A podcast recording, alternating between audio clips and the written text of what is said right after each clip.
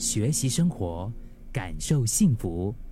克敏的十一点这一刻，我们的情绪有很多种啊，但是有一个情绪非常的难搞，这个情绪叫做焦虑。你没有发现，我们身边真的有很多处在焦虑情绪中的人？就我们常常都会被焦虑所困困扰啊！假如不小心过度焦虑啊，生活呢就会真的是大大的受到影响。我其实也是很讨厌焦焦虑这个情绪啊。很多人在焦虑来来临的时候，哈，来来袭的时候，第一个反应呢就会觉得说：“哎，我是不是真的状态非常的不好？”所以就打算规划运动啊，或者其他的休闲活动来舒压。当然，安排休息时间来帮自己充电是很好的。但是很多时候呢，却会发现休息一结束，嗯，然后你一回到原本的生活，那个焦虑的感觉，它又马上跑回来了，然后又再一次陷入低潮，又再一次的进入这样的一种循环里面。我发现这个现象啊，其实跟如何看待焦虑中的自己是有所关联的。也就是我们容易对焦虑中的自己贴标签，对有焦虑情绪这件事感到自责，甚至是就是觉得它不应该存在，好像有一种羞愧的感觉。才会导致不论自己怎么样的放松或者是休息，哈，批评自己的声音还是会一再的出现，然后我们的身心就会持续的处于一种耗竭的状态。当然，另一方面，如果是短时间内出现好几回焦虑的情绪，也会导致我们内心深处就认定说自己就是一个会焦虑到没有办法控制的人。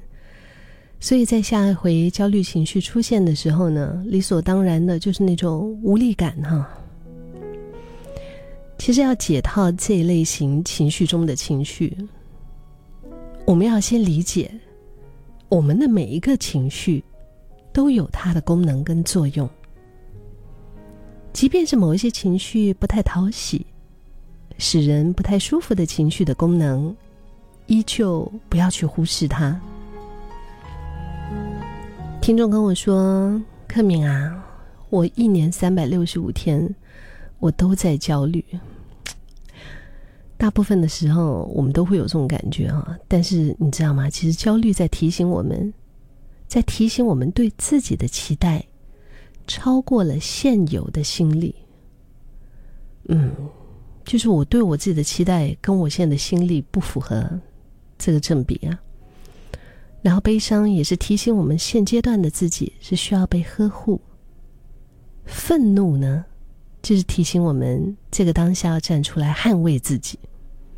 如果你真的很生气，因为某一件事，别人动了你的东西，没有问过你，甚至是乱用啊，你的那个愤怒，只是只是在提醒你当下要站出来捍卫自己。本来情绪的存在，其实。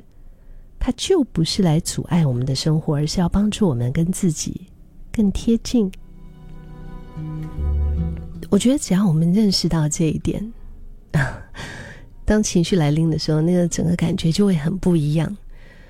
就是我们不可能只有一种开心的情绪啊，对不对？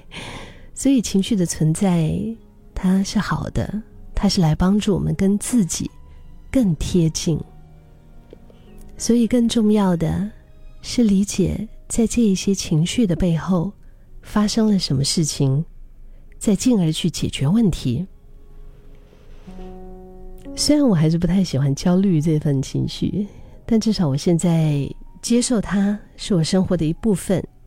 而且，当它来的时候，我也会问自己：嗯，对我现在在焦虑什么？是不是我对自己的期待？超过了我现有的心力呢，就是会采纳他给予我的提醒，适时的放慢脚步。没有什么情绪是不应该出现的，只有我们如何去看待和共处。